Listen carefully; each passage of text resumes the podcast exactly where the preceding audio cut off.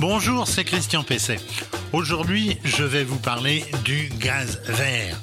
Alors ces derniers temps, l'adjectif vert a été mis un peu à toutes les à toutes les sauces. Alors naturel, organique, propre, écologique, bio, durable, renouvelable, eh ben, ce sont les qualificatifs les plus proches de l'adjectif vert, euh, notamment en ce qui concerne euh, les énergies.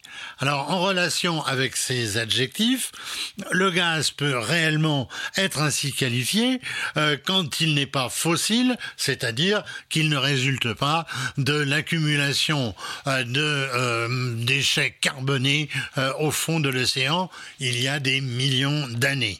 Alors le gaz vert, lui, eh bien, il est produit dans un temps très court sous la forme de méthane ou plutôt, il faudrait dire, de biométhane, euh, issu donc de la décomposition euh, de matières végétales, euh, des déchets agricoles, alimentaires, de compost d'herbes ou de branchage, bref, de quantité donc de matières organiques.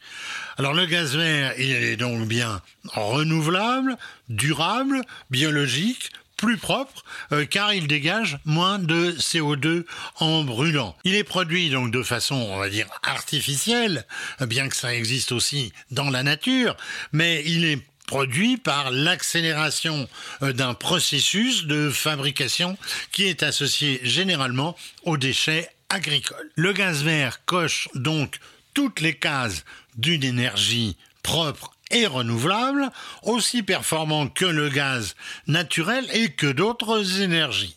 Il ne reste plus qu'à généraliser sa production pour positionner le gaz au rang des énergies qui sont sans atteinte euh, à l'environnement. Il est idéal donc pour une utilisation rationnelle aussi, et il faut le souligner, des installations de chauffage existantes, notamment chauffage central alimenté par une chaudière euh, gaz, euh, ces installations représentant aujourd'hui plus de 40% des chauffages installés une association avec d'autres systèmes vertueux comme la pompe à chaleur, autrement dit l'hybridation, la PAC hybride, euh, constitue la solution idéale en matière d'efficacité aussi bien que de coût.